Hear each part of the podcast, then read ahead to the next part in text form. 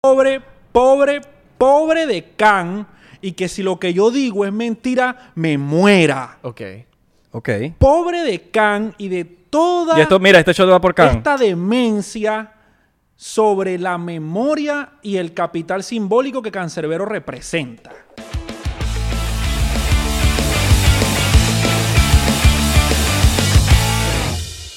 Mi nombre es Israel de Corcho. Mi nombre es Abelardo Chaguán. Y yo quiero ayudarte. Yo quiero ser tu abogado americano de bancarrota. Si usted... Qué malo, menos mal no somos abogados. No, Nadie o- nos tomaría en serio. Exactamente. O no imaginas? somos locutores de abogados. Hola. No, porque los abogados de bancarrota hablan como que, hola, mi nombre es Israel de Corcho. Yo quiero ayudarte con tu casa que no quieres pagar. Y se tiran un spanglish. Spanglish. No, pues si es mayamero, puede ser, hola, mi nombre es Israel de Corcho y yo quiero ayudarte con la bancarrota. Exacto.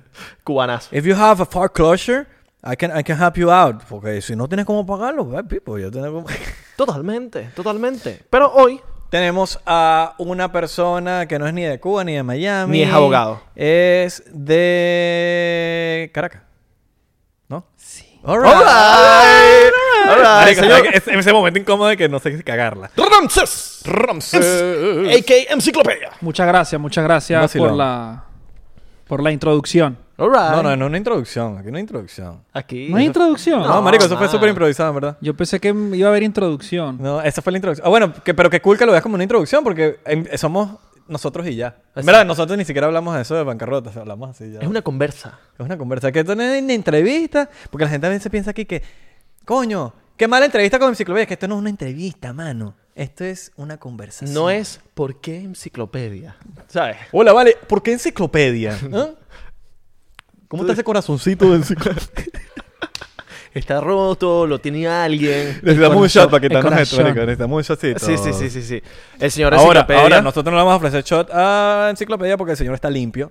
Se está limpiando de... de alcohol. No, que- Me estoy limpiando espiritualmente. Bien, weón, no, bien. Todos necesitamos eso. Yo, ya, ya yo, yo, Todos yo estoy pensándolo. Todos los días va un señor a mi casa y me da ayahuasca en la mañana. En serio, man. Verga, tanto, mano. Mira, pero eso sí, tienes la botella al lado.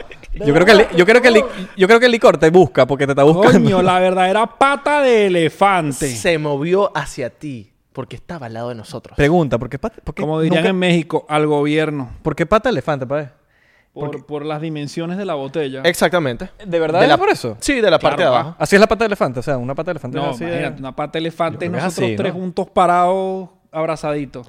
Deben ser cuatro botellas juntas. O un, de el- pato o un elefante que no va para el gym ¿Verdad? porque con estas paticas aquí. ¡Ay!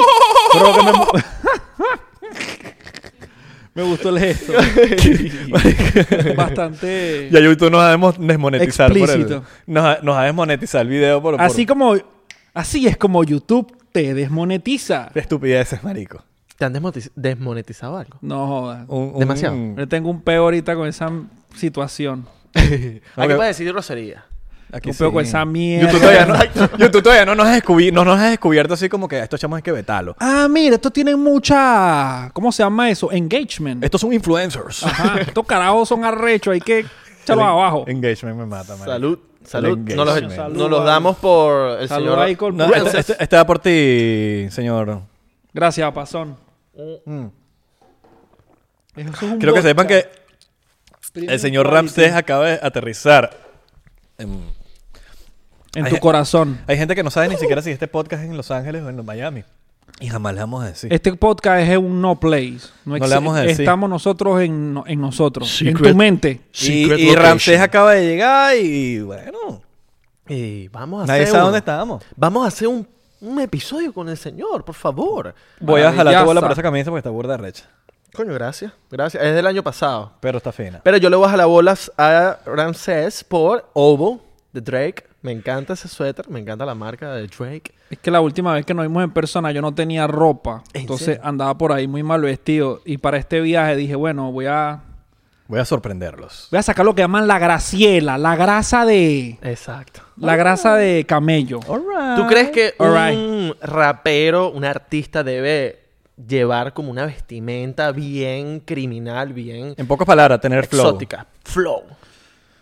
Yo creo que es lo que pasa es que hay varias cosas como que, que hacen relación con eso. el rap o todo esto de la urbanidad, por decirlo de alguna manera, desde hace un par de. de. de digamos, unos 20 años, ¿no? 25 años, fue como generando toda una matriz de una tribu urbana que engloba muchas cosas. Entonces, al final, ahora está englobando la estética, ¿sabes? Bueno, siempre ha englobado la estética, pues, pero ahora se ha manifestado como de una manera más como más amigable para la gente. La gente se, se- siente más como atraído por la manera en la que se visten los artistas urbanos. Pero a mí, a mí lo que más me tripea de eso, más que el hype de algunas cosas, es como en, en México dicen caniquear, que es como buscar, ¿sabes? Ok. Más que, más que decir, bueno, esto es de Drake, está bueno, pues, pero por ejemplo, esto me lo vendió un amigo que solo en la tienda tenía, o sea, va a Nueva York y de Nueva York baja la ropa, ¿sabes? No es que, hay, no es que llegas y hay cinco iguales de diferentes tallas, sino uno. Limited Edition. Es como, o sea, obviamente hay más de esta prenda, hay más porque es de Drake, pero, Exacto. pero por lo menos en ese lugar había una. Ok. ¿sabes? Entonces te da como, es más un tema, más que por lo hyper, por lo caro, es más como lo de buscarle. O sea, no solo con la ropa de este tipo de marcas, sino también con las camisetas de segunda mano. Hay como toda una cultura de eso. Bueno, Sí. en Los Ángeles, en Los Ángeles hay un hay un mercado que yo creo que esto has ido, al Farmers Market. Sí, eh, sí, sí. Los domingos, los domingos hacen como un mercado que básicamente hay cosas de segunda mano, pero tú ves y todo el mundo los que van allá son puros modelos, son puros, pura gente que van es a buscar ropa super cool. Barata. Y, a pesar de Barata, eso, sí, sí, barata. Y a pesar de eso, yo siempre he tenido una filosofía de como que para tener flow tú no necesitas ser millonario, marico. Yo creo que tienes que tener un criterio de, de, de cómo ves- de cómo ser y ya, pues, no sé, no es como una vaina. Bueno, eso que tú estás diciendo está brutal. Interpretado como que al final tú estás comunicando algo con tu estética. Exacto. Ujú. ¿Sabes? Entonces, más que que sea cara, que comunique lo que tú eres, pues, que exprese, en el caso de Isra, pues, tú eres un, y este marico también Abelardo también, una estética, un peo, está- es un lenguaje a través de, de cómo te ves, que no tiene que ir relacionado per se con que sea caro o barato. Por cierto, eso de Los Ángeles está bien loco que eh, las pacas, pacas son como ventas de segunda mano de ropa en México. Pero le dicen paca porque es por pacas, pues tú compras literalmente pacas de ropa sin abrir, tipo sorpresa. Ah, Ah, o así sea, mismo. ¿Sabes? Exacto. Y puedes comprar, no sé. Tipo como la gente que, a- que compra. Como un boxing. No, ¿sabes qué? Es como, ajá, exacto. Como un boxing, un box- unboxing. No sabe lo que hay, no sabe lo que hay. Claro. Y compra, no sé, a- con 100 dólares compra 7 pacas. 7 costales así. Ah. Y te la Entonces, dan así y ya. Ajá, eso, y lo bajan de, de Estados Unidos, pues. ¿Tú, tú has visto la vaina esta que compran como... no que compran, sino que hacen subastas de los storage que dejan de pagar y no sabes lo que estás... El storage que tú estás pagando, entonces como que cuando lo abren hay una... es, un- es una apuesta. Marico, ¿Cómo le- se- cómo se llama Una eso? subasta, perdón. ¿Cómo se llama? Bueno, eso- hay varios programas un de programa eso, de televisión y todo de eso. Me imagino que funciona así la, la vaina con las pacas. Como que, marico, tú apuestas a la paca y vamos a ver si la vaina da o no. Por lo pero, pero eso de lo- los storage todavía hay más ganancias. Bueno, es, es más o menos igual, pero en el sentido de que los storage es una subasta. La paca tú la compras a un precio que, digamos, la puedes comprar. Compras una paca en 30 dólares y capaz tienes la santisísima suerte de que hay una camiseta dentro de segunda mano de una gira de Aerosmith que puede costar 300 dólares. Darte un ejemplo. ¿Sabes? Bueno, hablando de esas camisas de... Hablando de, de las camisas, marico, ¿no? y hablando de lo de Los Ángeles. Yo he comprado camisas de. Yo soy fanático de, de comprar camisas de las bandas que me gustan. Pero... eh, que queden también brutales, ¿no? Porque si no te va... Bueno, Hot Topic es una de esas, pero... Sí. Pero al final del día hay como que... Hay manera de buscar unas que te queden con la horma que tú quieras, de la ma- con la marca que tú... No una marca, sino como que la horma. Simplemente es la horma. Simplemente vienen... Tú puedes tener di- un diseño increíble, pero la horma no es la que tú estás buscando. Y en estos mercados venden camisas de bandas eh, nuevas, completamente nuevas, pero tienen una horma súper especial y es súper loca y las encuentras ahí y, y, y, eh, te las venden baratas, weón, baratas y quedan mejores que las mismas de Hot Topic y la vaina. Es como mierda, que arrecho que las venden específicamente en esos sitios. Y te la venden, por lo menos eh, en, en el caso de California, te la venden en sitios donde te venden viniles, viniles. Te venden puros... Y tienen una, una parte atrás donde venden las camisas de las bandas Te venden viniles en usado, camisas de bandas usadas, también camisas de bandas nuevas. Eso, las camisas andas usadas es la locura, pa. Una locura, O sea, weón. la- de, de muchas cosas, pues más que todo como cultura pop. Aquí hay una tienda muy famosa en Estados Unidos que se llama Round 2, No lo he escuchado.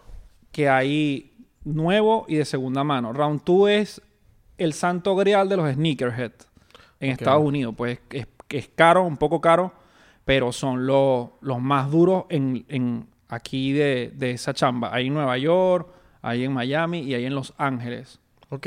¿Sabes Y- que tengo... de- No, sigue, sigue. Y hay de segunda mano y de... O sea, hay dos tiendas. Hay una que es de primera mano, o sea, todo nuevo, zapatos más, más como streetwear. Ok. Y otra que es de camisetas usadas y es una locura. O sea, hay camisetas que pueden estar rotas así, ya muy deterioradas y pueden ser muy caras. Pero es por un tema de simbolismos. Claro. Por ejemplo, miren este trip. En, en, en Asia hay unas camisetas. O sea, en México hacen unas camisetas, bueno, en los noventas, hacían unas camisetas imitaciones de las camisetas de aquí. De los grupos, como Korn, cosas así de, de rock o Nirvana. Y es, las mexicanas en Asia son más caras que las gringas. ¿Y son piratas? Y son pirañas. Ah, son piratas. weón, porque es más raro, por el trip de que es más raro, de que es más difícil de conseguir, ¿sabes? Son caras, caras. Puede costar 800, 900, 1500 dólares una camiseta de segunda mano de los 90. Pues toda ya que, es el, Claro. que es el color negro se ve bien deteriorado. Y ¿sabes? usada. Claro. Súper usada. Exacto. Pero es por lo que por el simbolismo. Claro. Sí. Tú sabes que yo tengo entendido que, bueno, yo tengo un primo que vende ropa, no es de segunda mano, sino ropa que viene de fábrica dañada, marca Dior.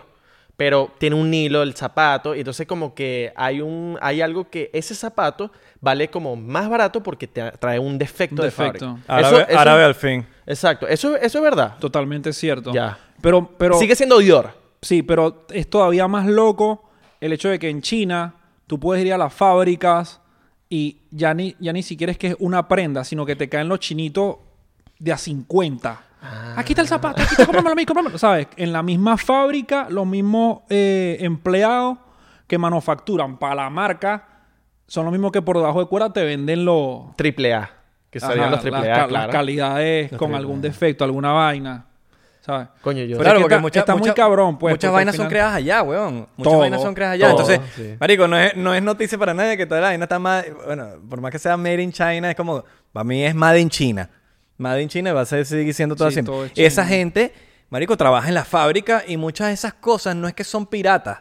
Simplemente que las agarran de la fábrica y las Claro, venden, con- las revenden. Con, con menores calidades, pues, porque ya son Claro. productos descartados. China y Bangladesh, pues, ¿no? Ah, Bangladesh. Venga, no Bangladesh sabía. también es un lugar así de manufactura muy loca. Yo estoy tratando, es muy difícil por el tema de, de la percepción artística y de lo que la gente interpreta de ti, pero yo a futuro quisiera solo usar ropa de segunda mano porque es un gran problema eh, de contaminación la ropa en el mundo. No lo vemos, pero es súper problemático, pues, ¿sabes? Generamos un montón de contaminación con la ropa. Capaz la gente que me ve dirá, Rance, si es loco con estas cosas que dice, ay, Dios mío, no voy a dejar de comprar ropa. Pero esta- estaría bueno que poco, poco, poco a poco buscáramos la manera de, de que la ropa fuera más reutilizable. Sí. O de educar a la gente para Educar que... a la gente, ¿sabes? O que de, no sea o de modificar fashion. tu ropa. Modificar tu propia ropa. Sin- eh, a veces uno tiene un pantalón que ya usaste demasiado y tú dices... Bueno, por ejemplo, marico, sin hablar mucho, mi pantalón ahorita como que llama la atención porque está dibujado y vaina. Pero quizás esto lo puedo convertir después en un short. O quizás... O lo eh, puedes intervenir, le puedes poner parcho, le puedes hacer... o 1500 convertirlo así, un pantalón normal lo conviertes así, le empiezas a dibujar cosas, le empiezas a hacer vainas que, que lo conviertes y, y- y al final como que, verga, ¿dónde te compraste ese pantalón? No, lo hice yo. Claro. Pero eso es irra. Eso es lo que hablábamos hace 10 minutos. Que al final eres tú comunicando un lenguaje a través de tu estética. Puedes decir, bueno, este pantalón, yo, yo tengo un, un, panta- un mono, decimos nosotros, de estos. Tengo uno así, que se me manchó todo, se llenó de pintura por accidente. A la gente le encanta. Todo el mundo, ese mono si está recho y tal, no sé qué va. Ni un mono que no, un día le llené de pintura negra y se quedó así. Claro. ¿sabes? Pero es eso, al final es una comunicación Claro. visual. A mí me pasó una vez con un pantalón que tenía hace 10 años, huevón, y la gente, marico, ¿dónde compraste ese pantalón? Sino que poco a poco lo fui modificando. El pantalón era nuevo completamente. Y obviamente burda tubito, pero yo siempre he usado pantalones burda de, que te cortan la circulación. Pero como que poco a poco se fue medio dañando la vaina y fue como que, marico, este pantalón me queda demasiado tan arrecho que yo no, no lo puedo botar, marico. Claro. Y le empecé a modificar, modificar, modificar, modificar, modificar. Y poco a poco la gente siempre preguntaba, ¿dónde está, dónde está el... ¿qué, qué- dónde compraste esa mierda? ¿Dónde compraste? Y, y viene de eso, pues. Simplemente yo creo que es tener... Tu Eh, trip. Sí, tu trip, Tu trip, huevón. totalmente. Y como dices tú, comunicarlo. No lo había visto de esa manera, pero yo creo Está que tienes esa mucha razón de, Sí, de pero la manera no de comunicarlo. Por eso somos nosotros que somos como un poco personajes del arte. ¿sabes? La gente también lo hace, pues todo el mundo está comunicando algo con su forma de vestir. Totalmente. Pero uno es como más intencional Claro. porque de alguna manera, quieras o no, siempre estamos como desafiando un poco los dogmas, pues. Tu, tu manera de vestir, la manera de vestir de la Abelardo. O sea, como que siempre, en mayor medida o menor medida, cuando te involucras como con el tema de la vida pública, no con el tema de la vida pública, con el arte. Bueno, hay una, En- hay una mal- te- malinterpretación, ah. huevón, con el arte. Porque la gente piensa que el artista es una persona que, que es famosa. Y no, el artista es una persona que hace arte. Sea famosa o no sea famosa. Y, y creo que es una, una pero, que, pero que es el arte. Eh, eh, voy a aprovechar este espacio y las cuotas de poder de Abelardo y de Isra para aclararle a todos ustedes que el arte es la libre expresión del alma humana a través de ciertas formas de comunicación que no tienen nada determinado, son de interpretación propia. Esto no sé si se entienda bien, es su- la subjetividad de lo que cada uno de los seres humanos expresa. Arte, o sea, llegaron, en- llegaron y pegaron un plátano en una pared con un pedazo de, de tape y llegó alguien y lo despegó y fue una locura y era, ca- era carísimo el plátano pegado en la pared con un pedazo de Sí, tape. sí, sí, sí. Pero, no- Winwood. pero está comun exacto, pero está comunicando algo. O sea, así, igual el gangsta rap, igual la champeta, igual el reggaetón, igual tú, igual yo, igual hablar. O sea, todo, todo este montón de información que nosotros transmitimos es el arte, Totalmente. ¿sabes? Inclusive en los es géneros que- musicales. Obvio, la música de, de uno, uno de los como de las formas de arte eh, primarias, digamos, la escultura, la música, la pintura y lo audiovisual, ¿sabes? Desde que se inventó el cine. Y, y es, es ¿qué es lo importante de esto? Que la gente explore el arte para que entienda el propósito. ¿sabes? Que es la liberación del alma humana. ¿Entiendes? To- por eso todas las formas de arte en la música, por ejemplo, todas liberan, ¿sabes? Pero liberan a la persona que es capaz de entender el mensaje e identificarse con él. Tu música libera a unas personas que la oyen y, y se identifican con ella. La música de un artista de reggaetón libera a las personas que se identifican con esa... O sea, es como esa...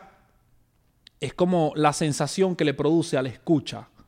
O sea, es como de liberación, que es la misma sensación que debería tener el creador de la obra cuando la está haciendo, que es la epifanía, la revelación, como el momento de la, de la creatividad. O sea, tú estás tras como, como siendo como transductor de una energía que tú imprimes, que es a través de eso. Verga, esta canción, mierda, que bola fufo, empieza a escribir como un loco. Un diccionario. O un, des- Exactamente. o un desestresante también Ajá, para expresar ¡fum! tus vainas y Pa' desestresarte. Para soltar, pa' soltar y para que, el Claro. que, y pa' que el que lo reciba suelte cuando lo escuche, porque Exacto. se identifica. Claro. ¿Sabes? Igual la escultura, igual todo, pues. Ahora, viniendo, ah, viniendo bueno. de esto, tú piensas, marico, la gente que piensa, porque eh, eh, esto es una vaina súper común. Y es un... Es tan, tan común que a veces como que, mierda, que... que que bolas, pero hay gente que piensa que el reggaetón es música y el reggaetón no es nada. Que, que... Pero yo, por ejemplo, pi- pienso que el, que el que el reggaetón es lo que los artistas de reggaetón querían transmitir en ese momento y eh, se crearon otra cultura, se crearon en... Es otro país, es otra vaina, es otro... Es un género más de todos los géneros que hay. Pero Y tú sabes cuánta, cuánta gente se ha desestresado, ha disfrutado de reggaetón en discotecas, Claro. en lugares para, coño, por más que sea socializar. Lo que pasa es que el reggaetón pasó por muchas etapas de transformación, pues. O sea, como toda la música que se hace en los Estados Unidos, pues. Todo al principio es música sectaria, sectaria en el sentido que es como, entre comillas, marginal, pero no porque sea carente de cultura, sino porque pertenece a las márgenes, Claro. ¿no? Que es de donde viene el término marginal, pertenece a los bordes, pues. Y así empezó el reggaetón en los caseríos, el, el perreo en, en- en Puerto Rico, en, lo- en los lugares humildes, ¿sabes? Hecho por gente... O sea, cuando empezaron eran locos que ni sabían lo que estaban haciendo, o sea, lo estaban inventando, como digamos Dinois, que fueron los primeros Dinois, álbumes, claro. o, o Playero, los primeros álbumes de reggaetón que se hicieron, o sea, no sé, Baby Rasty Gringo, Follow, Elito y Polaco, los viejos, ni siquiera, los viejos de ese género no tenían como una idea clara de lo que estaban creando, porque lo estaban creando como una expresión de arte, ¿sabes? Que es la que es propia de su lugar de origen. Lo que pasa es que a la gente conservadora capaz le cuesta mucho entender eso, ¿sabes? Sí. Pero, pero es porque se quedan con las capas superficiales de las cosas, pues, ¿me entiendes? El reggaetón también tiene unos orígenes, el reggaetón viene del reggae, del dembow, o sea, del, de- del reggaetón. dembow, reggaetón. no, no del dembow dominicano, sino del dembow dembow del general. De Panamá, ¿verdad? Sí, de Panamá. eh, Hay una confusión que yo he visto, yo porque viví en Panamá, que es que el reggaetón creo que proviene de Panamá. Sí, como que los primeros pasos se dieron en Panamá. Exacto, los primeros pasos. Pero, viene, pero eso viene del reggae, eso viene de, o sea, Del dancehall también. del dancehall. Eso, De es la la, plena. eso es la música árabe. La música es muy linda, a mí me encanta porque al final está muy to- todo está muy relacionado cuando empiezas a, a- a quitar capas Sí. y a meterte más, más, más, ¿entiendes? Ahora, tú como representante del hip hop, weón, y mucha gente te tiene tanto respeto como yo te tengo respeto, y estoy seguro que Revelaro también. Totalmente. Eh, ¿cómo, cómo, cómo tú ves este, es- como la, como la entrada del reggaetón al mundo urbano? Porque el urbano se, se- siempre se ha catalogado como el hip hop, como el rap, como eso. Tú que eres del género, hay mucha gente que son seguidores del género y, como que vienen de los mismos seguidores del, que, que- del hip hop que vienen como que, ah, el trap. ah. Eh, y sabes, como que si eres hip hop no puedes escuchar trap o vaina. ¿Cómo, o no puedes hacer el. cómo es el... Cómo, qué- qué- o sea, ¿cómo entra ahí el reggaetón al urbano? ¿Cómo entra el trap al urbano? ¿Cómo lo ve una persona que, coño, marico, no es por nada, pero sí, la gente puede decir lo que sea, pero tú eres una persona que ha estado en el hip hop y en el rap desde siempre. Entonces, ¿cómo, qué, ¿cuál es tu opinión? ¿Cuál es... ¿Qué, qué opina una persona realmente del hip hop de eso? Yo lo, yo antes era, creo que las personas también van cambiando, ¿no? Con el tiempo. Yo antes tenía una visión diferente porque creía, me tomaba las cosas como más personal. ¿Qué, qué pasa con el hip hop? En la época en la que nosotros empezamos, el hip hop se interpretaba más como un movimiento cultural que como un género musical. O sea, cuando tú te involucrabas con el rap era más como una religión que, que cantar. Ahora la gente canta y quiere ser famosa y quieren, todo el mundo quiere números y ya. Pero antes era muy diferente porque los valores que te hacían ser importante eran diferentes. ¿Me entiendes? Ok. Snoop Dogg lo dijo en una- en un documental con una frase muy buena. Bueno, lo dijo Eminem, mejor, perdón. Eminem dijo, antes los cantantes se hacían famosos por ser diferentes. Ahora se hacen famosos porque son iguales a otros. Pero es que cambió todo el juego, pues. Y eso no es culpa de nadie. No, no hay que satanizarlo ni, ni atacarlo porque al final es parte de un fenómeno social y cultural que nosotros no controlamos, pues, ¿sabes? Eh, se industrializó, se convirtió en otra cosa y a mí me parece que está, que está bien. Las personas son libres de hacer lo que quieran y todo el mundo es libre de hacer lo que quiere y de sentirse como quiera y de actuar como quiera, ¿sabes? Y de representar los valores que quiera. Por eso yo represento lo que represento y a pesar de muchísimas cosas relacionadas con la música, eh, la gente sigue teniendo como la interpretación de mí que tiene, ¿sabes? Pero Claro. creo que es válido para todos hacer lo que deseen. Claro. Creo que no es como... Yo en lo personal no lo veo como que no, este no, hay que satanizar a los reggaetoneros porque hacen una música que esto y que lo otro y que aquí y allá. Pero al final ellos son una interpretación de su entorno, así como nosotros fuimos una interpretación del nuestro, ¿sabes? Como que no, no, para mí carece de importancia prestar atención, o mejor dicho, poner tiempo de vida en eso. Porque al final, digamos que los, entre comillas, los haters eh, que están pensando todo el día o una hora o media hora en un carajo que ni los conoce, lo que están es perdiendo tiempo de vida en alguien para los cuales ellos no existen, ¿sabes?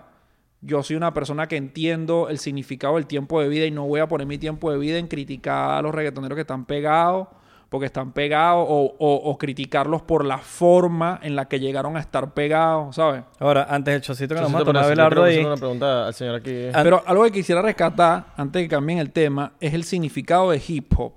Hip hop significa hip, significa movimiento, y hop significa conciencia. Entonces, el- lo- la palabra hip hop significa movimiento consciente o pensar lo que haces, actuar bajo un orden.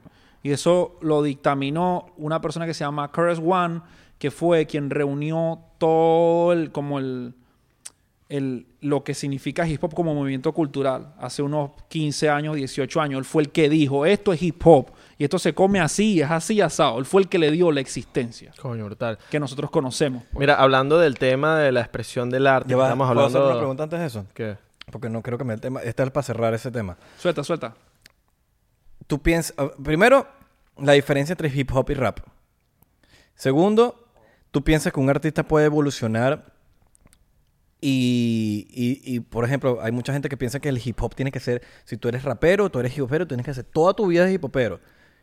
El artista tiene derecho a, a- a evolucionar en, ese- en el sentido de que no es que te estás pasando y que de hip hop a, a salsero, simplemente de evolucionar en que se decía, ok, yo puedo ligar estos géneros, yo puedo hacer cosas distintas. ¿Me entiendes? Cosas así. Tú puedes hacer lo que tú quieras. Claro, pero hay gente que no lo entiende. Tú como artista... Pero está bien. Pero es que-. Tú como artista lo puedes decir y, y quizás es más... Hay gente que hasta que un artista como tú no lo diga, no lo ven como real, ¿me entiendes? No que, marico, si nadie que yo le tenga un respeto... Y, y ra- la gente se va literalmente a cagar en lo que yo diga. Se van a defecar en lo que yo diga. En lo que tú digas. No, se van a cagar en nosotros. Y hoy y mañana y siempre. Porque es así. Es ¿Sabes? Como que yo no, yo eh, lo que te decía, yo no les pongo como. Yo creo que tienes todo el derecho y la libertad de hacer lo que tú quieras. Exacto. Haz lo que te dé la gana. Ahora, la diferencia es hip hop y rap. El hip hop es un movimiento cultural y el rap es una corriente musical que pertenece a ese movimiento cultural. Claro, el hip hop es cuatro elementos, ¿no? El arte... Son, los el- son, el cuatro son, elementos. son más, pero más digamos elementos. que básicamente son cuatro. Ok, brutal. Cuatro elementos, pero después hicieron como una como una como una actualización de los elementos del hip hop e involucraron otro grupo de elementos como el lenguaje, como la manera de vestir, Ok, ok.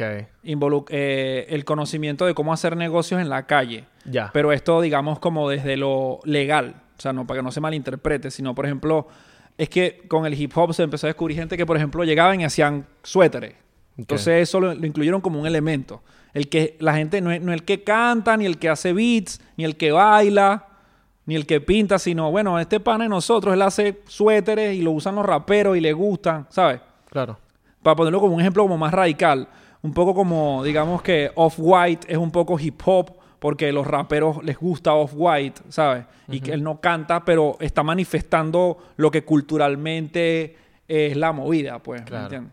Mira, retomando el tema Ah, de lo eh, de la expresión ¿te del, acuerdas, no? del arte. Él y mucha Sí, gente sí, sí, más, claro. como porque somos Sorayama, pegados, como mil no. artistas. No, no, que no, vayan yo- a pensar que es solo Off-White. Claro, no, yo me acuerdo. eh. Del tema de la expresión del arte, estamos hablando de esto. Y que quería preguntarte, ¿cómo tú te desestresas más y cómo tú sueltas más y te disfrutas más freestyleando o haciendo música?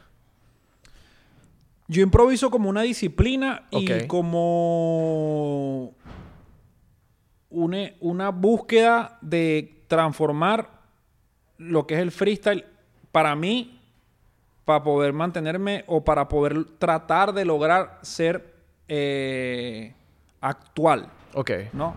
Eso para mí es el freestyle. ok. ¿Sabes? Yo, para mí eso es el freestyle, una disciplina en la que tú tienes que concentrarte mucho y tratar de, de crear estructuras eh, eh, que sean más complejas. O sea, antes improvisar era muy sencillo porque tú solamente tenías que como que construir un discurso que, que, que la gente le gustara y que tuviera cierta rítmica y cierto grado como de, de, de concordancia o coherencia. Ok, Ahora el freestyle, por las batallas de freestyle, es más como un ejercicio mental que busca eh, como complejidad. Te lo voy a dar en dos ejemplos. Voy a intentarlo, ¿va? ok, ok. Digamos, un ejemplo de cómo se improvisaba antes. Ok. Yo estoy con Abelardo y ahora ya no tengo saldo. Me paro de vez en cuando con un flow que es muy amargo. Ajá, ay, explota.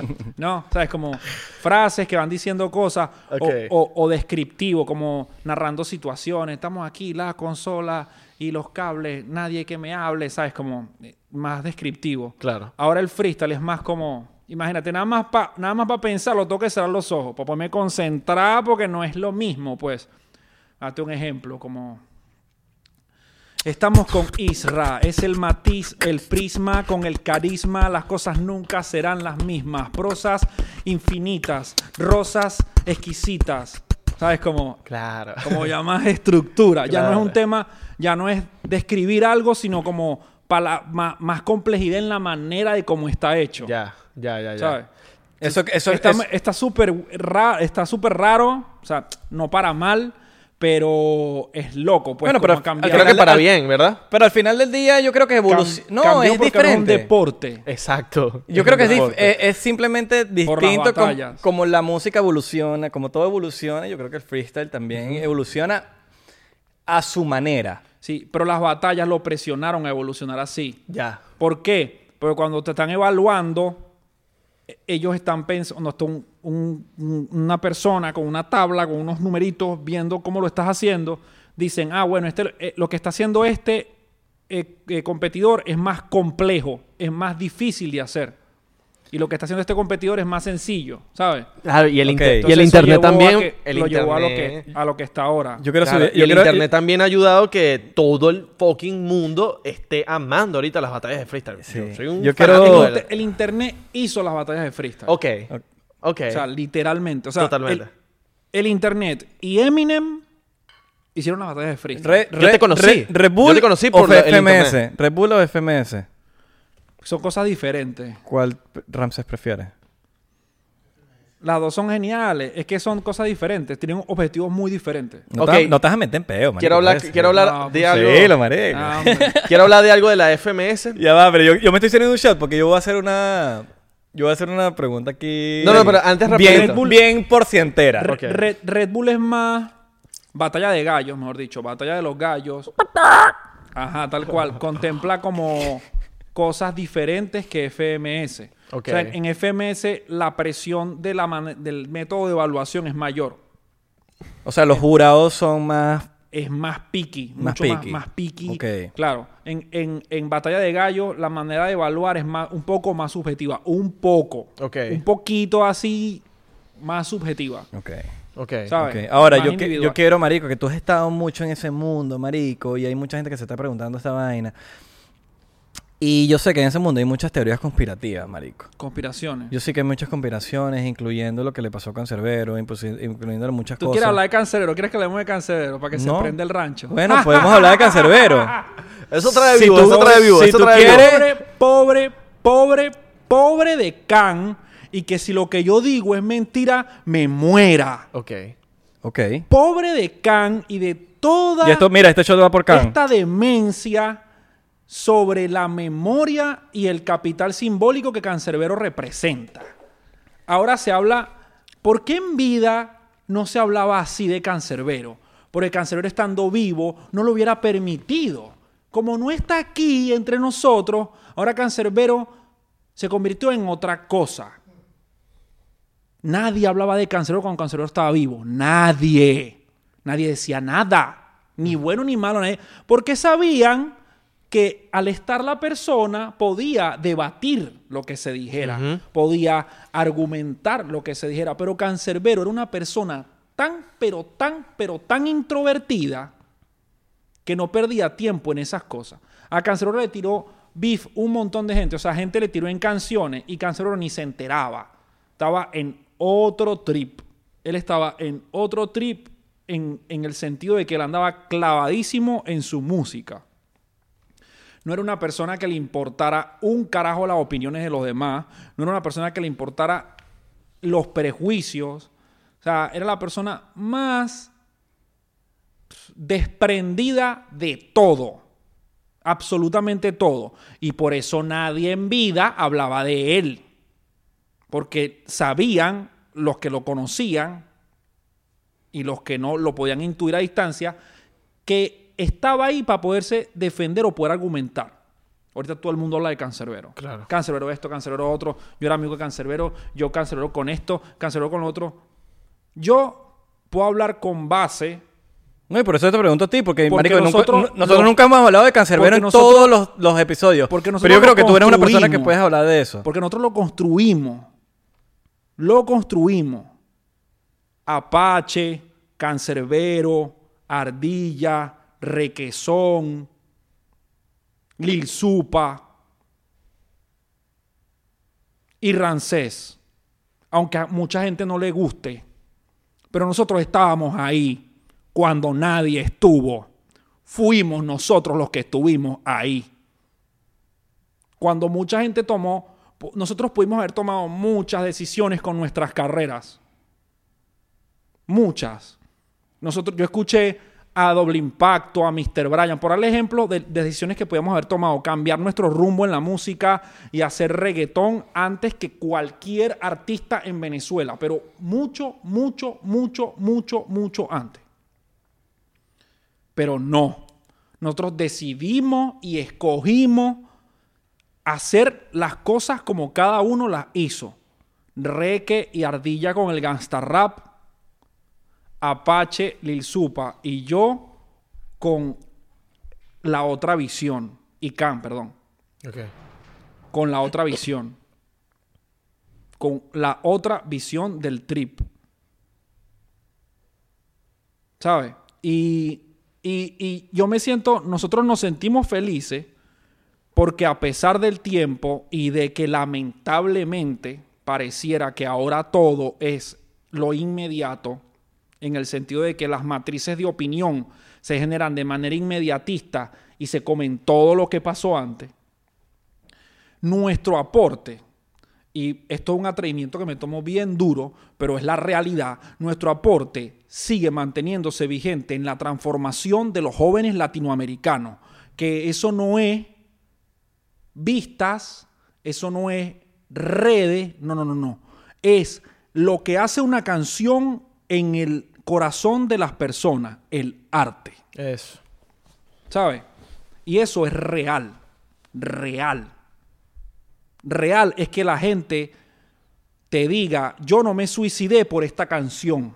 Real es que la gente te diga, yo me quería, no sé, una vez, una vez pasó que una chica me dijo a mí, yo, yo me iba a operar todo el cuerpo. Me iba a operar por todos lados y escuché tal canción tuya y no me operé. Yo no quiero, no, para mí, eso no quiere decir que sea bueno o que sea malo.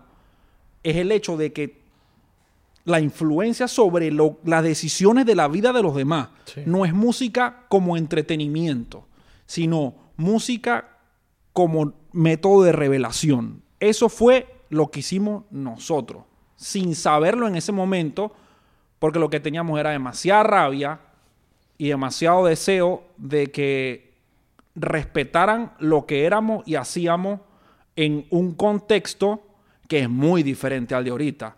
Ahorita los raperos los aman. Todo el mundo quiere fotos con raperos. Pero hace 18 años, 16 años,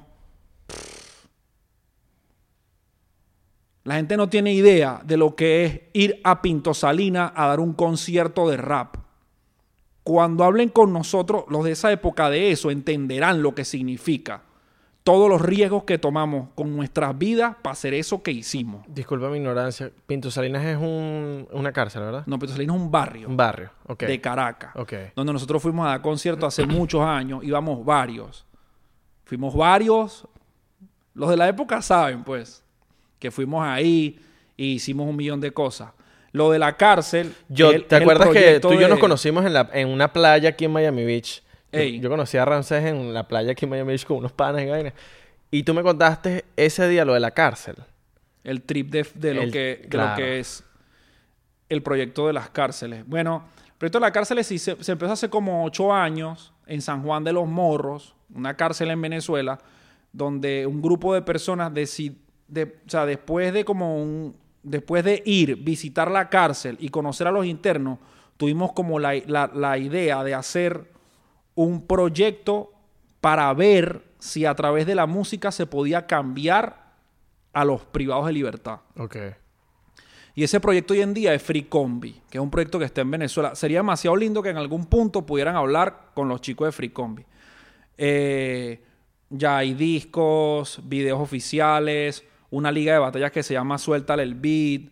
eh, toda una movida alrededor de un grupo de personas que estaban presas en San Juan de los Morros y que nosotros fuimos y les metimos la idea en la cabeza de que podían cambiar a través de la música. Y se logró Bien. probar la tesis. No, yo en lo personal al final lo hice o, o- o soy parte de eso para que los jóvenes que quieren entrar en la música no tengan ninguna excusa que decirme sin que yo pueda probarles que están equivocados. Porque mucha gente cuando quiere tra- entrar a la música tiene muchas excusas. No lo puedo hacer porque no, yo mismo, pues, antes era así totalmente. No lo puedo hacer porque no tengo el micrófono este. No lo puedo hacer porque nadie me quiere. No lo puedo hacer porque fulano no me apoya. No lo puedo hacer porque no lo puedo, no puedo, no puedo. Entonces nosotros dijimos, bueno, si pudieron ellos, que estaban presos, presos, presos, que algunos no los visitaba ni su familia y los visitábamos nosotros, lo puede hacer cualquiera. La música es una herramienta de cambio bien heavy. El arte. Esto que estamos haciendo nosotros, la comunicación. Porque la gente lo ve, lo asimila y quieras o no, los transformas. Quieras o no, los cambias. Te guste o no, los cambias. Es así. Y tenemos que ser demasiado conscientes de eso. Si queremos, o podemos ser unos inconscientes también y no nos importamos y nos vale verga y tiramos para adelante. Pero, pero saberlo al menos te da un poco más de claridad de si tengo que aprender a controlar este monstruo que soy yo mismo y que por, des- por deseos que he tenido he llevado hasta este punto. Claro. ¿No? Es que la idea es, es dejar algo en el mundo cuando te mueras. Que la gente, tú te mueras y digan, coño, este carajo dejó algo importante que me va a quedar para toda la vida. Ya, ya, usted- ya ustedes lo hicieron y yo también. Yo, no, yo siento que todavía me queda y siento... No. No, hay mucho por hacer, pues, pero Hay ya lo hiciste, hacer. pues. Ya lo hiciste. Y gente, Sí, sí, sí. uno no lo sabe. Ahora, Claro. mi- mi- mi- No. m- tengo una pregunta aquí. Que era para lo que empe- especialmente iba a decir. Cáncer, cáncer, cáncer, cáncer. No, no, no, no. No, no, no, no, no, no. no. Es tu, tu experiencia con, con, o sea, todo lo que tú has vivido, marico. Yo sé que tú has vivido por muchas cosas. Y la teoría conspirativa, Conspira con tu mente, conspiraciones. a lo, lo más feo ¿De que tú hayas visto. No, no, lo que tú hayas visto, que tú digas, verga, esta vaina me marcó, marico. Esta vaina a mí me, me dejó loco, huevón. Una vaina que te haya dejado loco en la industria. ¿Sabes? Como en la industria que... Más que todo en la industria. Cosas porque, que te dejen loco en la industria. porque parte no, uno. No, porque esto es una vaina, tú sabes que... Cosas que te dejan loco en la industria. Ra- Parte uno. Ramsés, tú sabes que, marico, esta vaina en la, eh, eh, es para hacer un season. Sí, sí, Ajá. ¿Me entiendes? Entonces, coño, pero obviamente no tenemos el ¿Qué tiempo. quiere hablar de conspiraciones? ¿Qué conspiraciones vamos a hablar? No, pero que yo diga una vaina que diga, hay, marico. millones, hay millones no, de cosas que están pasando. No, y lo sabemos, marico, lo sabemos. Pero tú, tú, tú, tú, tú, tú. Algo que tú hayas vivido, que tú digas, marico, yo tengo que, yo nu- nunca has hablado de esto y lo necesito sacar de, de, de- de ti. Lo necesito sacar de ti, que tú digas, marico, nunca, marico, esta vaina me pasó, o lo vi, y digo, esta vaina tiene que saberlo el mundo, marico, por más que sea que nuestra plataforma no sea la más gigante del planeta Tierra, pero que digas, coño, marico, esta vaina se tiene que saber, huevón. Eso. ¿Sí me entiendes? Lo que yo creo que ustedes tienen que saber en su casa o en el celular o en donde estén viendo este video es que tienen que aprender a liberarse y a tratar de ser felices aunque no tengan nada, nada material, pero sí tienen ustedes mismos. Y cuando entiendes eso, tú puedes cambiar muchas cosas de ti, entendiendo que la felicidad es una decisión personal. No se- y, no, de- y no dejar que tu mente sea dominada por esta percepción de lo que debemos ser o de lo que somos actualmente. Porque al final esto va a sonar demasiado trillado, pero todo esto es una construcción ficticia. Quieras o no, pues. Es, es- es muy duro, pero es la realidad. ¿Sabes? Nosotros, nosotros lo que somos es unos animalitos, ¿ves? Unos animalitos. Tipo simulación. M- Más que una simulación, somos una gran película, marico. Una gran obra llena de actores que están encarnando un papel que no necesariamente es lo que ellos son en realidad. Ok. ¿sabes? Pero, pero, es, pero, es la reali- pero es así, pero es la realidad así. Yo encarno el papel del rapero que es de esta clase de persona y reencarna un papel, tú encarnas otro. Todos estamos encarnando un fucking papel. Pero ¿cuánto de ese personaje es lo que somos en realidad? ¿Y qué somos en realidad? Ok. ¿Crees en las dimensiones? Que reencarnamos en dimensiones. Que reencarnamos, reencarnaciones, vainas. Yo creo que somos energía. Ok. Y hay, mucha- de pena. hay muchas formas de energía. Hay formas inferiores y formas superiores de energía. Ok. Hay ocho dimensiones, para que sepa. La octava dimensión. Hay ocho dimensiones. La cuarta pared. La, ocho- la octava dimensión es donde nos, nos comunicamos con otra gente. La quinta dimensión es más paz. Más paz. y la primera dimensión es la que vivimos nosotros. Paz, paz, paz, paz. Paz, paz, paz, paz, paz. Y madura haciendo paz, paz, paz, paz. Paz, paz, paz, pornográfico. Maldito sea. Coño, mano. Pero no hablamos de las conspiraciones. Libérense de los deseos y sean felices con nada. Mira, no va a ser ni la primera ni la última vez que te vamos a tener en este podcast, para que sepa. ¿Ya se acabó el podcast? Sí, bueno. Sí. Bueno, brutal. Pero- Pero para que Salud, sepas que no salud. va, no va a ser ni la primera ni la Pero última yo- vez que te mira, vamos a tener aquí. ni va a ser la primera ni va a ser la Ojo, última. si no vuelves a estar en el podcast por, por ti. Y la gente que lo sepa aquí, Quiera- quiera claro. decir todo pues. el mundo de todo lo que se dijo hoy. Ahora veamos las consecuencias de nuestras matrices de Porque nos podemos, ¡Salud! nos podemos ir. nos podemos ir en otro episodio conspirativo 100%. Conspiraciones. dependiendo de lo que la gente comente aquí, ¿no? Yo sé. ¿Ah? Impro- improvisa. Improvisar. Pero es que este episodio fue así. Improvisa Nada de lo que- la lo nada de Ah, lo que, que se vaya, aquí. que se vaya improvisando. Ok, vamos a una improvisación antes, antes de irnos, Esto- pero esto- déjame hacerte el beat. Me hace un beat, dale, pues. vamos Él es bueno haciendo el beat. el Ya, ya, ya. ¿Ah, ya te lo tomaste? Sí, mala mía. Oh, ¿Qué trago, pues? marico, eh, yo soy el último. ¿Va a ser Big Box antes del trago Me- o después del No, trago? me lo tomo yo solo porque Abelardo no me esperó. Disculpa.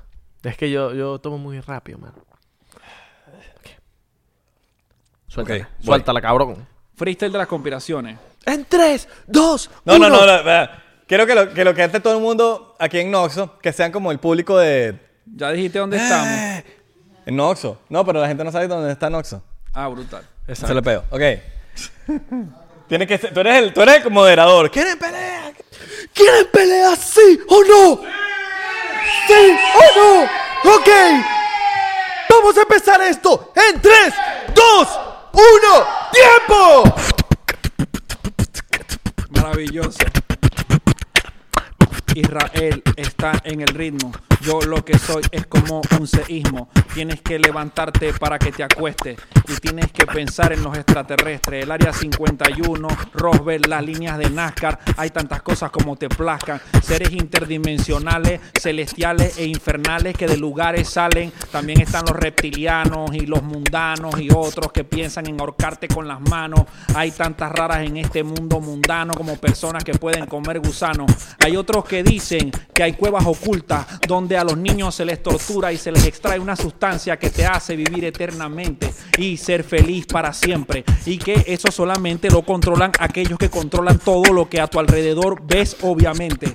Que vivan las conspiraciones y que sean nuestras inspiraciones y nuestras transpiraciones. Que sea todo eso perfecto y que la gente nos quiera, pero que jamás nos quemen en una hoguera. ¡Bien! ¡Grande!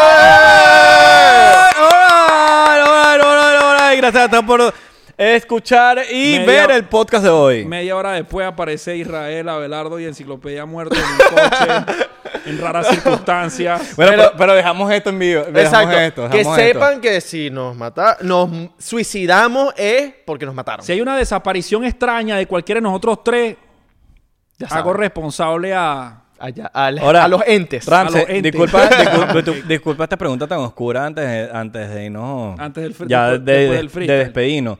Marico, uno no, u- sabemos que uno no va a durar para siempre. Sabemos que no sabemos, nosotros estamos en una cola infinita donde no sabemos cuándo esa cola nos va a tocar para irnos.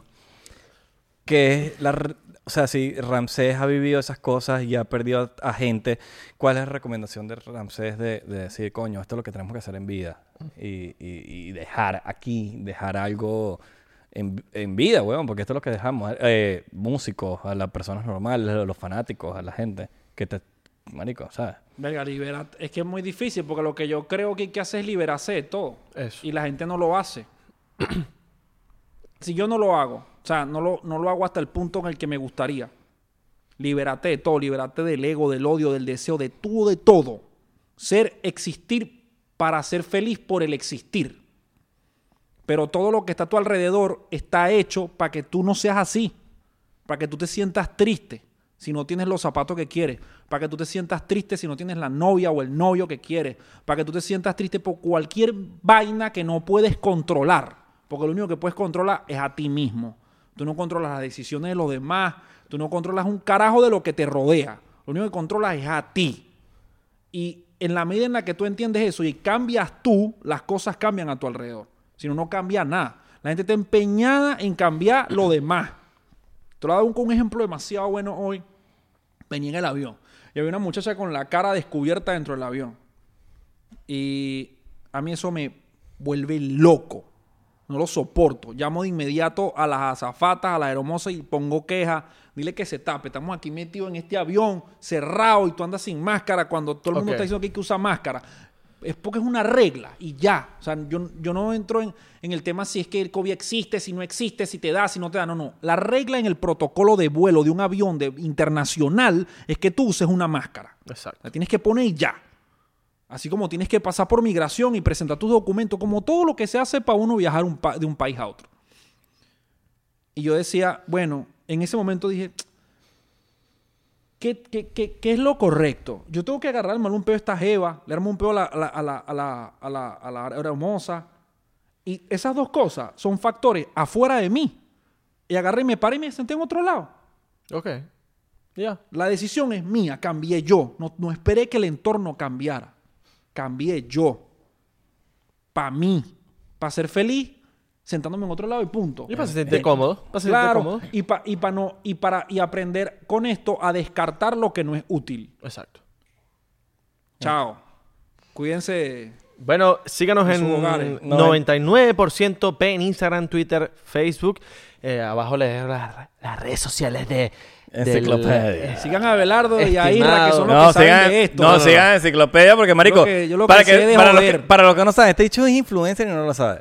Ojalá yo fuera influencer. Marico, tú ¿no? subes más pero historias que yo, influencer, weón. no, no, no, de influencer Yo quisi- como de creador quisiera- de contenido. De Yo quisiera ser influencer. Yo quisiera No, ser influencer. no, pero, influencias. pero es que el influencer no, no- yo quiero ser el TikToker. el quiero es meterme en el lío Pero para es que que, el me paguen bastante. El influencer no es el, el, el, el- el influencer de que influencia, Influencia, marico. mano. Y tú, ves historias diariamente y Yo diariamente. quiero- Y yo te he respondido a las historias. Yo quiero es patrocinante y gente que pague por historia. Ya saben, 99% P en Instagram, Facebook y Twitter, 99% en Thriller y TikTok. Estamos verificados. Gracias a Dios. Eh, eh, eh, eh, eh. Estamos bien. Y recuerden suscribirse a nuestro Patreon. Son 3 dólares. Abajo. Son 3 A dolaritos. Patreon. Con 7 dólares usted Qué puede ver todos los behind the scenes, todo lo que pasa antes de que nosotros empecemos. el Tenemos un behind the scenes con el señor Ramses. Un, un behind the scenes con el señor. Ramsés. Ramses. dije. Solamente está disponible en Patreon. Y nada, bueno, ya lo ¿Cuánto saben. me va a tocar a mí el behind the scene del Patreon? Porque eso es lo que yo ando metido. Yo quiero- Mira, Patreon, Twitch, OnlyFans, toda esa, la nueva televisión. El Villega. Hola, yo soy Franco Escamilla y los quiero invitar a que chequen mi canal en Spotify, donde pueden escuchar La Mesa Reñoña, expertos en nada, críticos de todo, Los Amos del Universo con mi compadre Iván Femar La Mole Chida y Cico y Cico con la licenciada Gabriela Salazar, así como los programas de Toy Aburrido, el nuevo proyecto de Franco Hollywood. También tenemos monólogos, así que ¿qué esperan? Escúchalos gratis en Spotify. ¿Estás listo para convertir tus mejores ideas en un negocio en línea exitoso? Te presentamos Shopify. Tal vez no lo sabías, pero nuestro podcast More Than Mamis es un negocio y lo empezamos por supuesto para desahogarnos y hablar sobre la maternidad, no para convertirnos en expertas de ventas y del e-commerce. Así que sí, necesitábamos ayuda para vender nuestro merch y poner en marcha nuestra tienda. ¿Y cómo suena con Shopify? Llegó otra venta. Shopify es la plataforma de comercio que está revolucionando millones de negocios en todo el mundo. Ya seas un emprendedor desde tu casa o desde donde sea, Shopify es la única herramienta que necesitas para iniciar, administrar y hacer crecer tu negocio sin dificultades. Con Shopify puedo gestionar pedidos, envíos y pagos desde cualquier lugar, brindándote toda la información y estadísticas de tus ventas al detalle. Regístrate para un periodo de prueba con tan solo un dólar al mes en shopify.com barra sonoro, todo en minúsculas. Ve a shopify.com barra sonoro para llevar tu negocio al siguiente nivel. Shopify.com barra sonoro. It is Ryan here, and I have a question for you. What do you do when you win? Like, are you a fist pumper?